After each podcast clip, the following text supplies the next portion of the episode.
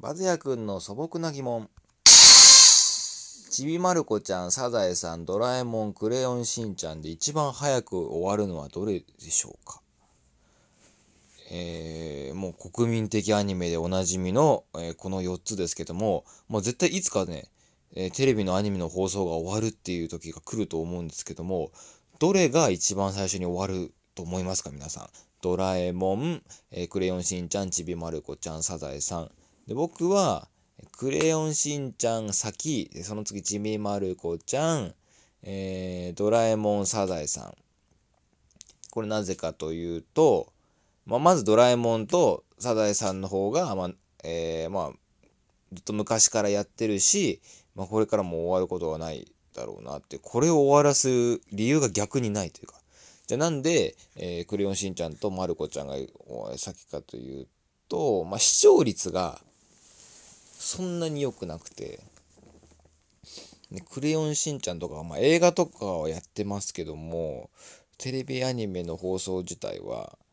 あのー、そんなにその中では、4つの中では撮れてないっていうのもあって、うん。で、ドラえもんとサザエさんだったら、もうサザエさんは、ドラえもんと比べたら、もう、なんだろう。日本のもうテレビアニメの一番みたいな感じです。ドラえもんはまあ、海外にね、海外でも有名ですけど、サザエさんはもう、そういう、鎖国って言い方はおかしいかもしれないけど、なんか、もう日本独自で、他にも、他の外国でも、あえて干渉せずに、やってるって感じがすごいして。だからもう、サザエさんはもう、なんだ、文化遺産的な感じがするんですよ、僕の中では。うん。だからサザエさんが一番つく。まあ、やってる年数もサザエさんが一番長いですけどね。まあ、ただね、今の世の中とのギャップがすごいあるっていう感じはしますけどね、サザエさんの家族構成とか。うん。で、その話、この話をね、前ね、先輩にしたらね、いつもお世話になってる。ドラえもんが一番早く終わるって言うんですよ。なんでかっていうと、ドラえもんの設定は、あの、2112年の設定だから、ドラえもんができた年はね。だこれを超えたら、もう設定がおかしくなるから早く終わるんじゃないかっていう。まあ、要は、他のアニメも2112年までは一応続くっていう、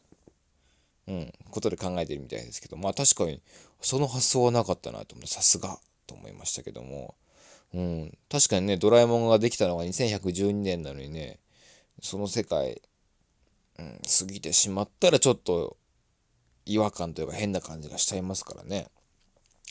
うん。えー、バズヤ君の素朴な疑問シリーズ。